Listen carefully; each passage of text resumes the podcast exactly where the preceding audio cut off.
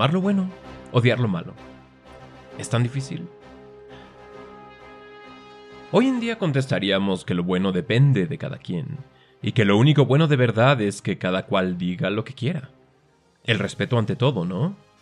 Esa idea de que tú respeta mi opinión y yo respeto la tuya está de lujo siempre y cuando no tengamos que ocuparnos de opiniones interesantes o de personas de verdad. Es una lozana contradicción. Si no me importa que te hundas en la depravación y en la banalidad, pues adelante, haz lo que quieras.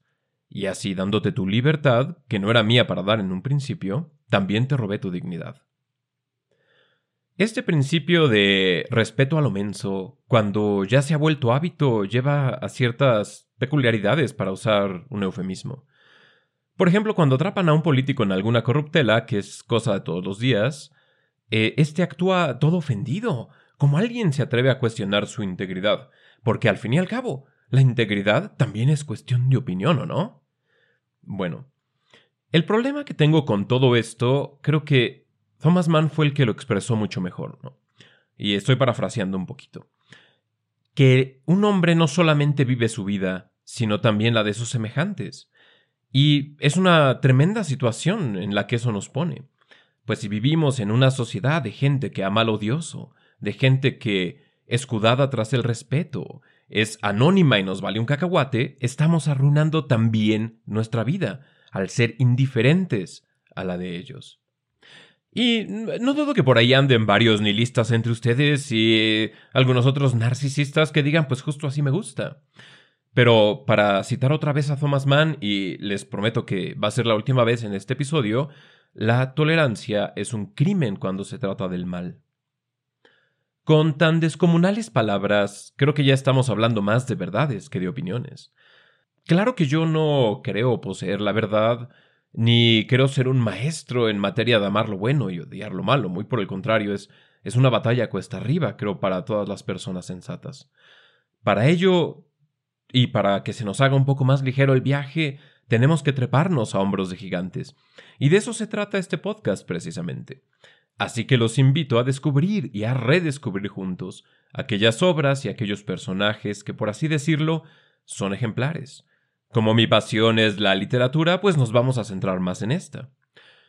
Y antes de que digan uta literatura y les vengan otra vez los sopores de la secundaria, por ejemplo esa vez que se durmieron en la clase de español y tuvieron espantosas pesadillas con el predicado y el sujeto, les afirmo que nos vamos a acercar a los tesoros de nuestra cultura desde una perspectiva un poquito más fresca y vivificante.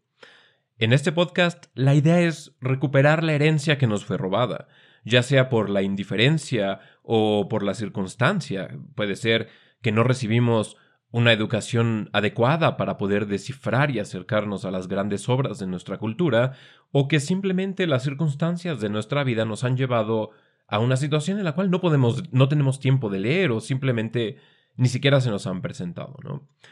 Para este acercamiento, yo quiero que nuestras herramientas principales sean el humor y la irreverencia. Es es una forma de. es una forma un poco más sutil de filosofar a martillazos.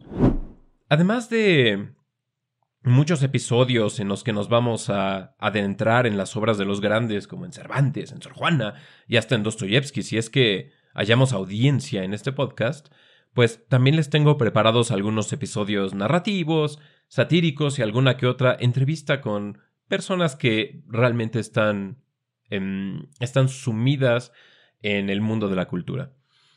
Claro que para esto, para que esto funcione, les voy a rogar que participen y si pueden nos dejen algún comentario en la tienda de iTunes, que compartan con sus conocidos y si quieren interactuar conmigo, envíenme algún comentario o alguna sugerencia, perdón, sugerencia a palabrasdescomunales@dilotextual.com. Repito, palabras descomunales todo junto, arroba, dilo textual también todo junto, punto com. Esto es em, algo con lo que me, debatí bastante, pero creo que creo que tomé la decisión correcta. Fíjense, la manera más fácil de echar a andar un podcast es a través de redes sociales. Pero la verdad es que aprecio mucho mi tiempo y también el de ustedes. ¿Por qué no tomamos el camino de los valientes y tratamos de avanzar este proyecto sin ayuda de Facebook, Twitter y los demás? También tengo planeado empezar un boletín donde les podré compartir artículos, reseñas de libros, tips de productividad y algunas noticias sobre el podcast.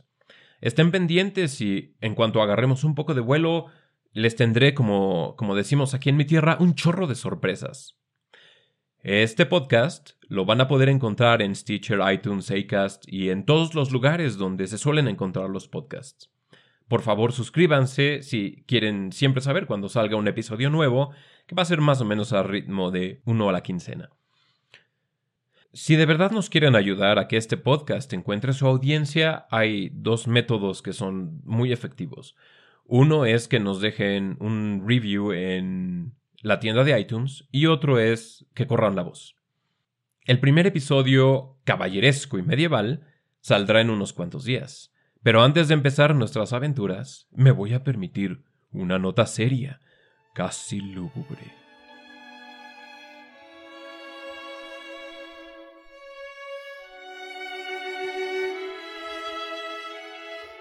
En palabras descomunales, vamos a hablar principalmente de cultura hispanoamericana. Y aunque no nos guste, nuestra cultura está en decadencia. No estoy tratando de deprimirnos, pero hay que afrontar algunas realidades. Como hispanohablantes, nuestra lengua es de las más extendidas y grandes, y nuestra progenie ocupa más de la mitad de un continente. Sin embargo, nuestra influencia en el mundo de la cultura está pero para dar lástima, con sus muy notables contraejemplos que seguramente alguien tendrá la gentileza de recordarme con total educación. Pero se me antoja que nuestras aportaciones más relevantes en los últimos años son los narcos, los dictadores, los políticos corruptos, las más lánguidas filosofías comunistas, una que otra cantante caderona y las telenovelas que usan en otros países para aprender español y burlarse de nuestro sentimentalismo. Somos una cultura donde no se lee, se prevarica a diestra y siniestra, y además estamos sumidos en la violencia, al menos en buena parte de América. Por si fuera poco, siempre le echamos la culpa al imperialismo americano a Trump, a AMLO, y van a ver que si no al COVID también.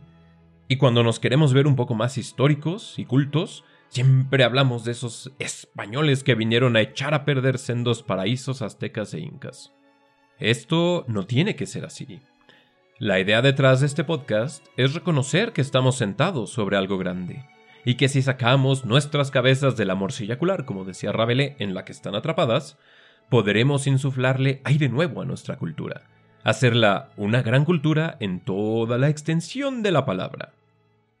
Yo voy a ser el primero en admitir que aquí hay algo de esnovismo.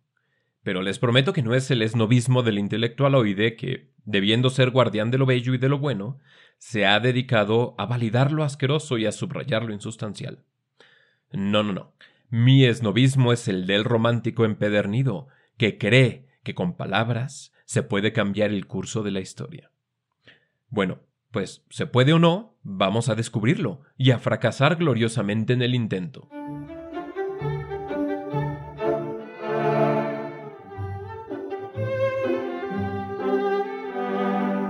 Muchas gracias por escuchar este episodio introductorio a Hombros de Gigantes.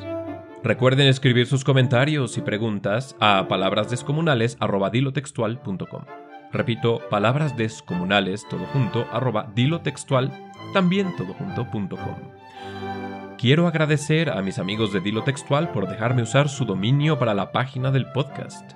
Si necesitan corrección de estilo, redacción profesional o edición de textos, vayan a dilotextual.com. Digan que vienen de palabras descomunales y seguramente obtendrán un descuento. Yo soy Pablo Medina. Nos vemos en un par de días.